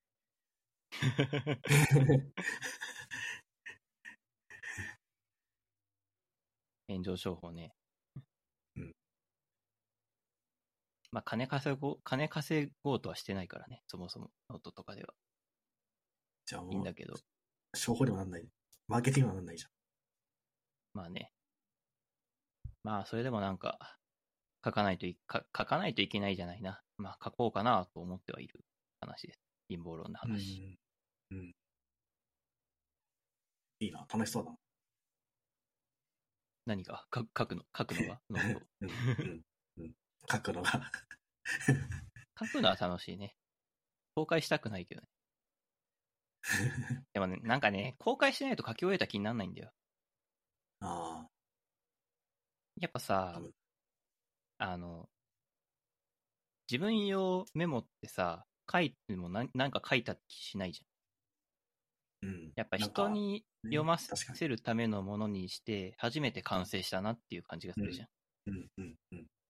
めっちゃわかります。うん。だから公開するっていうのは、すごい大事なステップだと思ってるんだよね。読まれることは大事じゃないんだけど、公開するってことは大事だと思ってるのよ。そうだよ。自分がこれだったら人でも、要するに結構メモって散らばることがあると思ってて、うん。なんかあまり、なんやろ。なんていうのなんか、段落、段落な、なんか言おうとしたことが全然出てこない。段落あパパラグラ構成フとか段落とか構そうそうそうあ構成ね。はいはい。構成だ、構成。構成があまりちゃんとしなかったりすることあるけど、うんそれを、なんか、人に読んでもらうために、要するに、まあ、ね、頭の中で僕が組み立てたことって、100は理解できないじゃん。普通に。そのメモ見ただけでも多分人は理解できないっていうか、うんうんうん。それを人が理解できるような構成にして、なんか、いい感じにするっていうのは、結構めんどくさいんだよね。そう。めんどくさいけど、なんかそ、やっぱその作業っていうのがうん。すごい重要。だそうしね。その、そその作業をする、するということは、つまり公開をするっていうこととセットだと個人的には思うんだよね。確かに。うん。ああ読まれたくないけど、読ま、読める文章を作りたい。読まれたいわけじゃないけど、読める、読めるような文章を作りたい。そうなんだよ。読まれると読めるは違うからね。うん。違う違う。なるほど。読まれると読めるの違いだ。僕は読まれる文章を書きたい人の気持ちは正直わからないからね。あの、いや、読まれる文章を作る仕事はあってしかるべきだと思うし、僕自身も最近ちょっと仕事でそういうことを考えたりもするんだけど、自分の発信に関しては読まれようとは思ってない。うん、うん、うん。いい話だな。いい話なのか。うん、うん。いや、うん。そういう、なんかそういう信念みたいなのって結構言語化しにくいところがあるような気がしてるから。言語化ってすごくないですか？言語化っていうのが一番すごいと思ってるんだけど、頭の中のなんか考えてることとか言語化するのってすごい、一番ハードルが高いというか、普通にそれ口でも文字でもいいんだけど、なんかごにゃごにゃっとしたのを言語化するのって大変だし、僕はあまり多分好きじゃないんだよね。なんか考える、考えて、こ自分の中で答え出たら終わりっていうのが多分結構僕、ありがちなんだけど。うん。だから僕ってあまり文章を書けないし、アウトプットってあんまりしない。こういう、なんか、ポッドキャストもそうなんだけど、なんかあまり自分で考えたことを言語化するのがま得意じゃないから、なんか、こういう音にも多分乗らないし、文章にもなんないから、なんか記事も多分書けないような気がするんで。なんか今の話って、今の話もなんか一つ繋がるとかあって、自分の中のポリシーっていうか、なんか何をゴールにして記事を書いてるのかとか、何をゴールにして、なんかポッドキャストを作ってるのかってところのの話を聞くと、結局、なんか言語化がゴールになってるじゃん。言語化したいっていう。なんか読まれるってよりは、読める、読めるとか、うん。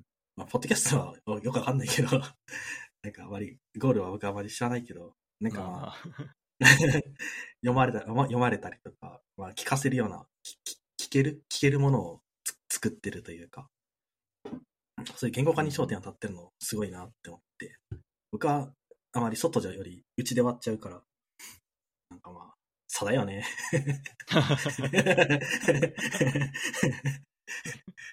それはまあさねうん。いや、みんながみんな同じ考えだったらき、っていうか僕と同じ考えの人がもう一人でもいたら正直気持ち悪いからね。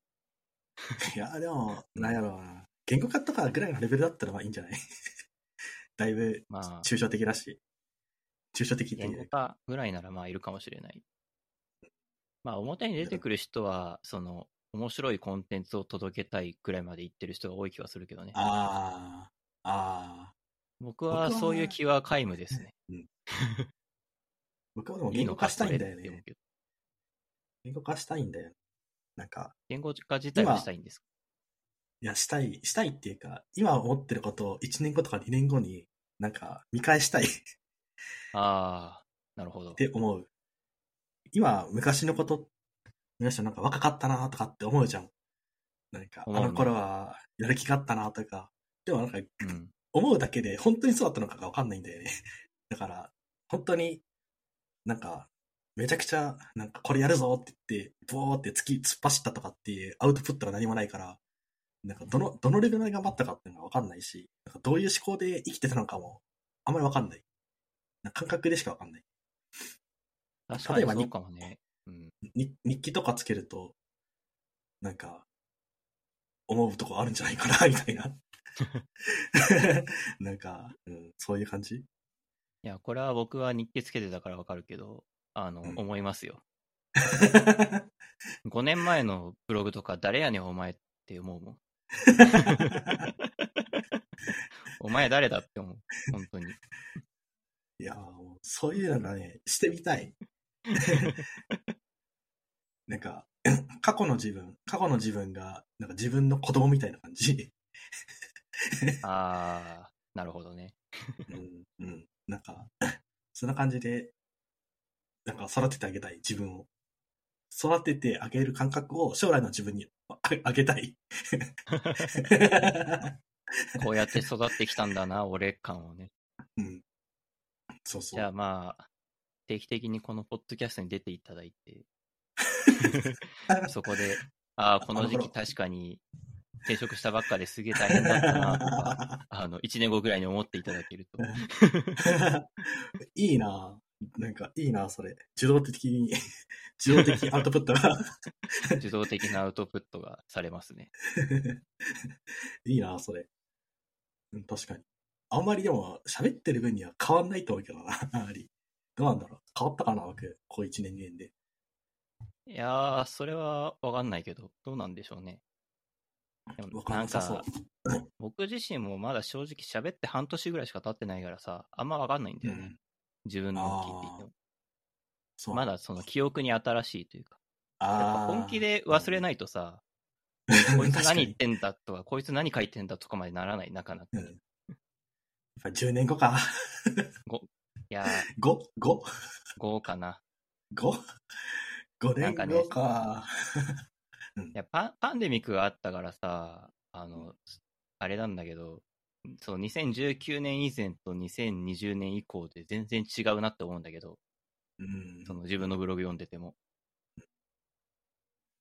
やっぱ、なんか素で忘れるってなると、やっぱ3年から5年ぐらいかかるよ。厳しいな。まあ、3年後にまた聞いてみようかな。3年後に。いや、基本的に僕、このポッドキャストを仮に更新は停止しても、公開をやめるつもりはまあないんで。アンカーがお金かけますとか言い出したらちょっと話変わってくるけど、あの、今無料でやってるんでね。じゃあ、いつでも聞けるぞと。いつでも聞けますよ。公開した音源に関してはいつでも聞けますね。あじゃあ、これも公開されなければ。公開されないと聞けないですね。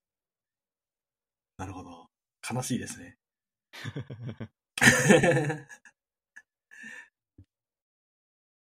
いやー、そんな感じですかね。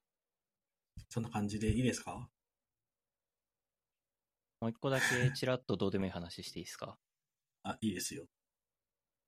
えー、これは若干、若干お仕事関係の話なんですけど、うん。えー日本 CTO 協会がですね、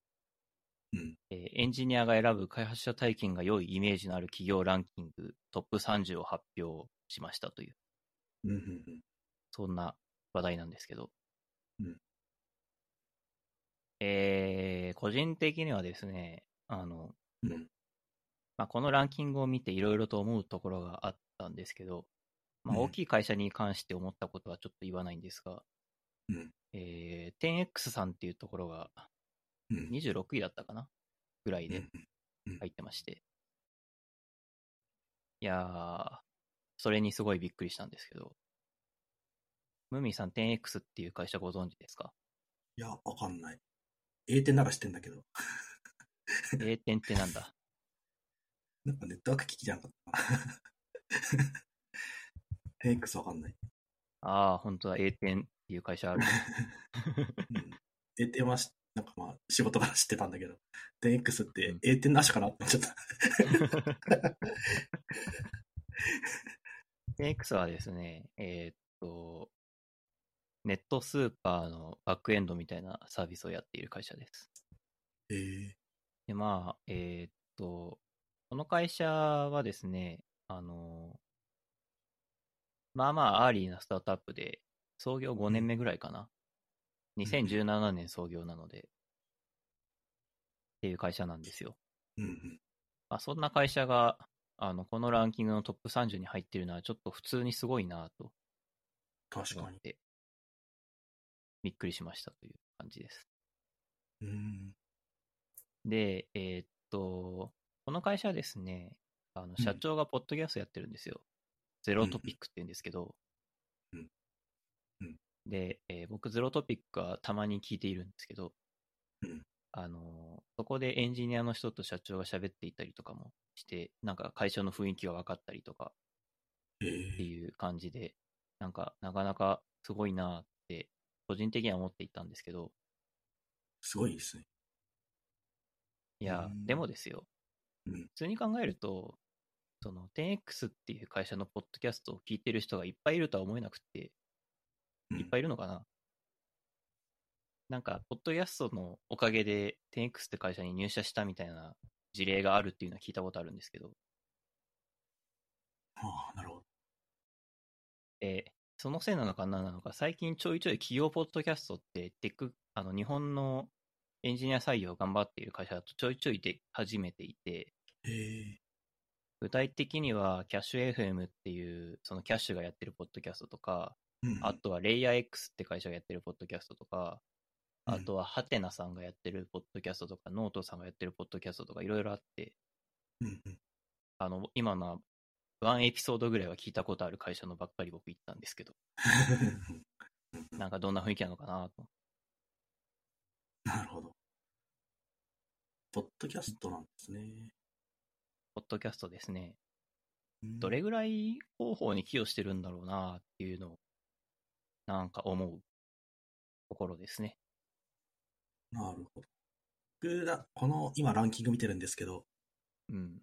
12位のクラスメソッドっていうところは、YouTube でなんか、めちゃくちゃ勉強したことあります。おおそうなんですね。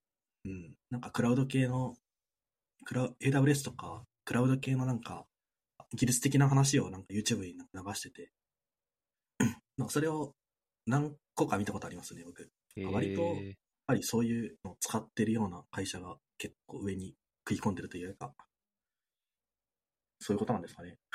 結構、あるんですかね。わかんないけど。うん。うん。いや、でもやっぱり広報戦略は大事だと思うんですよ。そうですね。思います。うん。まあ、その戦略の主体としてブログなのか、YouTube なのか、何なのかっていうのはあると思う。うん。うん。でもまあ、そう、とりあえず、なんかまあ、やるのはいいですよね。特にエンジニアとかだったら、やっぱり、ブログとかよくググったら出てくるじゃないですか。なんか困ったなって思って出てきたら、あ、これ会社のページな、会社のブログなんだ、みたいな ことってなんか、よくあったりなかったり。意味わからん外国人の、個人ブログに当たって解決とかも あるけど。なんか謎のメディアムの記事。事がめっちゃ有用だったりね。そうそうそうそうそうそう。本当になんか謎な記事が、あ、助かったみたいな、うんめちゃくちゃあるから。こんなことししたいやつおらんやろと思って調べたら、おったそうそうそうそうそうそう。うん本当だよな。ポッドキャストとか YouTube になると、なんかそういうのは多分難しいだろうけど、結構体系的な話だとか、会社の雰囲気だとかっていう話になってくるけど、うん。まあ、アウトプットっていうか、やっぱり情報、まあ、マーケティング的、戦略的な話でいくと、ありだと思うんですよね。まあねだいぶ効果あるんですね、やっぱり。あるんですかね。あ、あるんじゃないですかね。まあ、なんかその辺がちょっと正直わからんなと思うんですけど、深掘り FM という番組があって、これは企業がやっている番組じゃないんですけどね、個人でやってる番組なんですけど、あの、結構有名なテック系ポッドキャストで、その番組は、あの、これ、やっている岩志さんっていう方がつぶやいていた、ツイッターで言ったことなんですけど、えー深掘りはなんと1万人近いエンジニアが聞いているらし1万人。い。1万人だよ、1万人。すごくない？結構、け結構。あの、ちなみにこの番組再生回数10のオーダーなので、あの、1000倍。えー1000倍ですね。1000倍ぐらいリスナーがいます。深掘り FM。やばいな。いや、すごいですね。すごいなそんなに聞かれるんだ。まあ、ゼロトピックとかうん、そんぐらい聞かれるのかちょっとわからないけどね。1そんなに万人聞いてるって、その、だから、パーソナリティの人のツイッターのフォロワー数より多いよ。それす。ポッドキャストの方がフォロワー多いってことだよ、それ。すごいな。ああ、それはすごいな。まあ、あの、ちゃんとコンテンツ作って、ちゃんと届けて、ちゃんと継続していくと、ポッドキャストも効果があるかもしれないという感じですかね。うん、うん。まあね、継続しないと何も多分良くないんだろうな。そうね。うんなんか、あの、半年に1回ぐらいしか更新されない技術ブログとか、誰も見向きもしないもん。うん、うん、そもそも検索順位的に上に来ないし。うん、うん。そうなんですよ。いやー、継続難しいんですよね。継続難しいね。そう。僕はでき、できない、できない側の人間なんで。最近さ、もう、もう文章書きたくないって言って、ポッドキャスト始めたんだけどさ、うんあの、なんか、ノート半年連続更新おめでとうございますっていうバッジをこの間もらいました。すか？すごいですね。半年もやって月に、連続で。月に1回ノートを更新してますね。あえーそんなに更新してたんだって自分でも気づかなかったけいや、ノートなんか書いてみたいけど、なんか書きたいことはないんで。日記書くか日記。ど、に書けばいいんじゃないですか。今日はラーメン食べて美味しかったですって。いや、いいんじゃない？ほんとに。ノートってね、あの、140字でつぶやくことができてさ、えそうなんですか？それ、うん、それでいいんじゃない？ノート、ツイッターに書かずにノートにつぶやけば。えー、そんなんできるんだ。できるんですよ、実は。えー、それは初めて知ったかもしれない。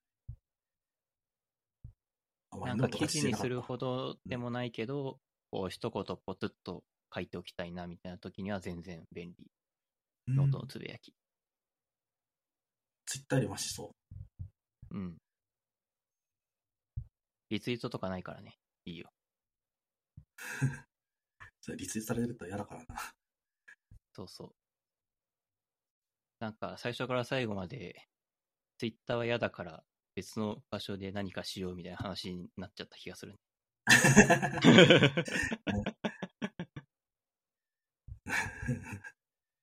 そうだね、確かに。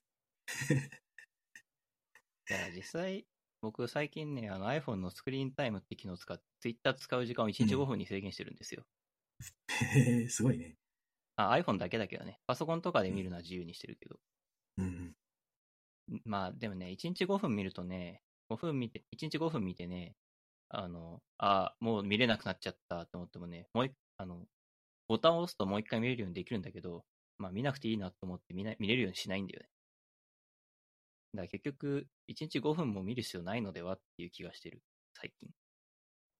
ツイッター見なくていいよ。ツイートをしないといけないことはあるからさ、あの、諸般の事情で。なんだ。それこそ、ノート書いたりとかした時とか、あの、テックブログ更新した時とか、そういう時。うん。だからそれ、でもそういう時はさ、あの、パソコンでやればいいからさ、スマホでツイッター見れる必要は全くないんだよね。インスタグラマーだからね。最近インスタの更新してないな、そういえば。ダメじゃん。ダメではないが、ダメではなかったか。いや、ダメではないでしょ。ちなみにインスタも見る時間を15分に制限してるけどね。インスタは長いの？なんでだ？いや、インスタの方が、まあ、害がないかなと思って。ひどい。ひどいな。TikTok は無制限だよ。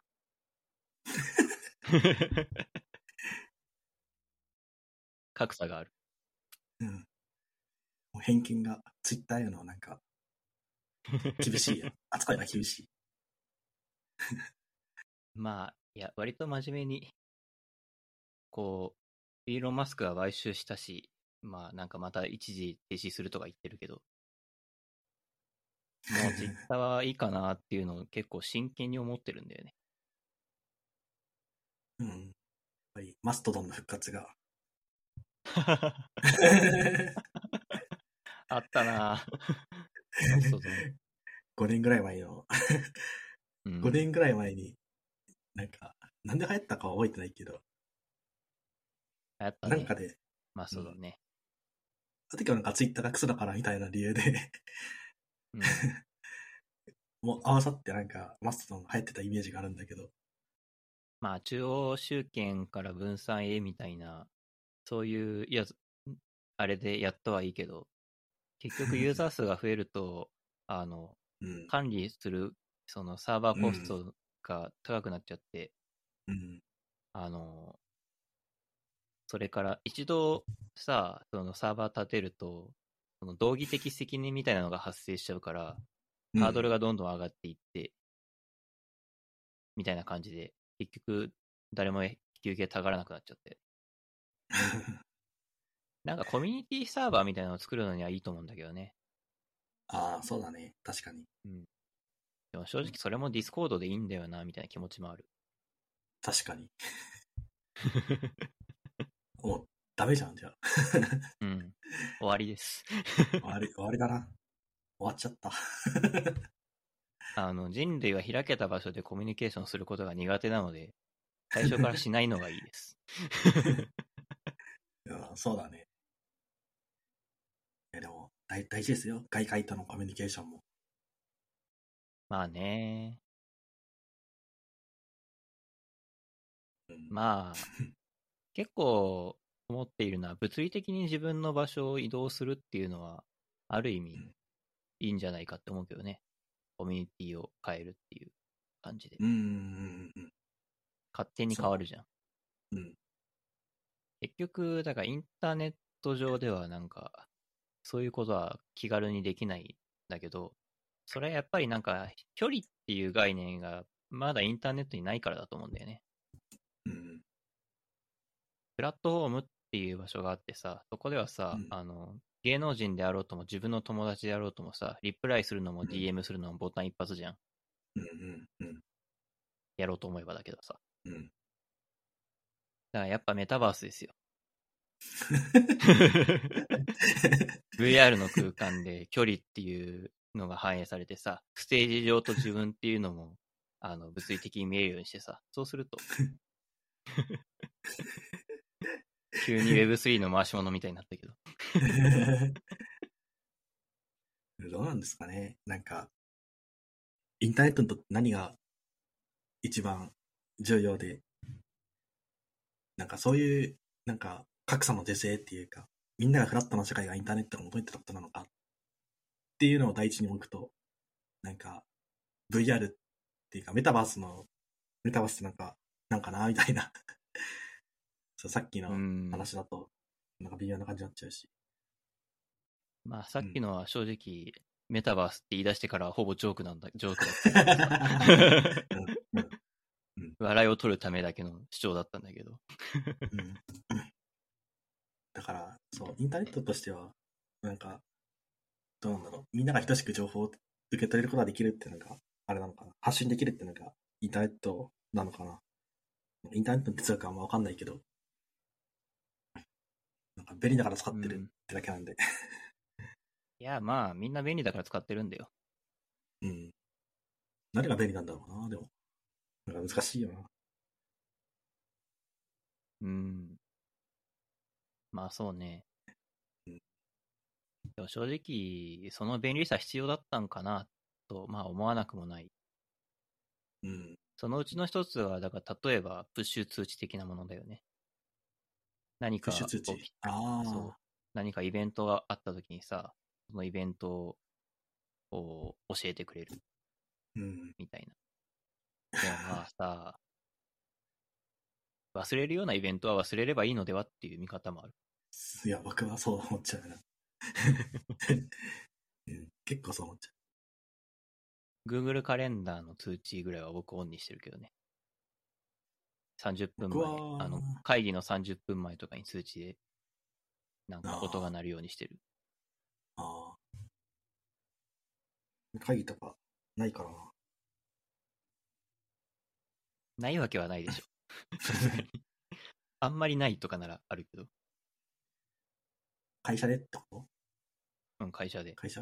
ああ。会社はなんか、オフィス365入ってるから、アウトルック的なやつか。アウトルックとか、チームスとかで、なんか、ぴょこぴょこって、通知がああれ。うん。あれもすごいなと思って、前職では考えられなかったな。そうなんだ。うん。使い方わかんなかったの。いや、いやー難しいな。いや、慣れるとそれなしでは生きていけなくなりますよ。じゃあもう、毒されることは確定してしまってるのか、僕は。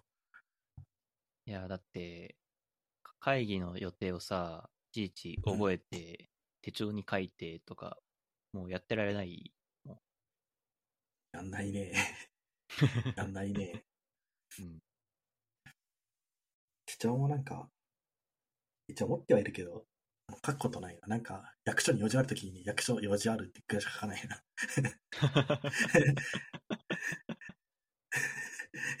役所に用事があることしかわからないメモですね。いや、なんか手続きあるじゃん、たくさん。あるね。なんか、マイナンバーカード、転入もあるね。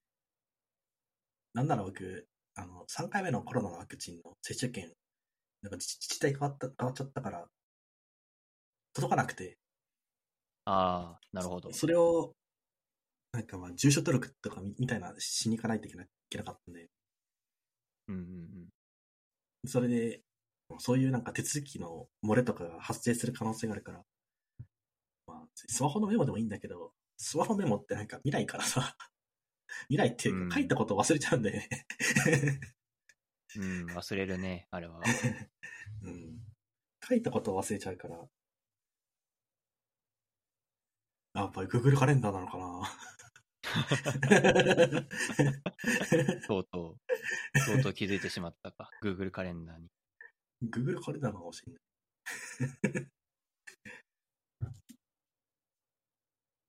Google カレンダー最近 ToDo 機能があってさ、うん。あの、Google カレンダーは普通に予定、この日からこの時時間帯にこの予定みたいなのもできるんだけど、うんそれに加えて ToDo リスト的なものも管理することができて、うん。ToDo を追加して ToDo に締め切りって設定すると Google カレンダーに反映されるみたいなこともできる。うん。なんかこう、気楽に、とりあえず今まで何もやったことないけど、ToDo 管理してみるかみたいな人は、Google カレンダーから始めてみるのはいいかもしれないなと思う。ただだし。Google の、Google の回し物じゃん。いやー、僕は Google 嫌いなんですけどね。身も蓋もないこと言って。僕 Google 嫌いなんだけど、Google カレンダーは変える理由がねえなと思って、Google カレンダーのままだね。いい話。iPhone のカレンダーと一応同期してるから、あのええだから一応、Google カレンダーが死んでも、iOS の予定に一応反映されているはず。iOS のやつやったら Apple Watch でも見れるから、便利なのかな？どうなんだろう？あんまり見ないけど、うんいつも今日はよ、今日は予定はありませんってしか出ないからさ、僕の Apple Watch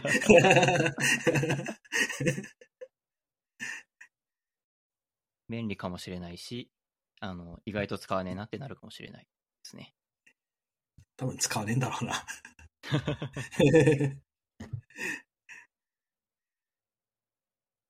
いやー、そんな感じですかね。締めの言葉ですか、そろそろ。そうっすね。えー、っと、今回も最後までお聞きいただきありがとうございました。えーこの番組ではお便りを募集しています。概要欄に Google フォームの URL があるので、そちらからお送りください。それからですね、えーっと、この番組気に入ってくださった方はぜひフォローとお願いします。えー概要欄には、えー今回のエピソードに関連あるリンクはが、えーいろいろ貼ってあるので、ぜひそちらも合わせてお楽しみください。ってな感じですかね。いやーありがとうございました。はい。というわけで、えーまあまた次回ね、まあ受動的なアウトプットを続けるということで、また次は夏ぐらいにでも会いましょう。はい。また、またね。はい。また会いましょう。では、今回のゲスト、ムーミンさんでした。どうもありがあとうございました。た。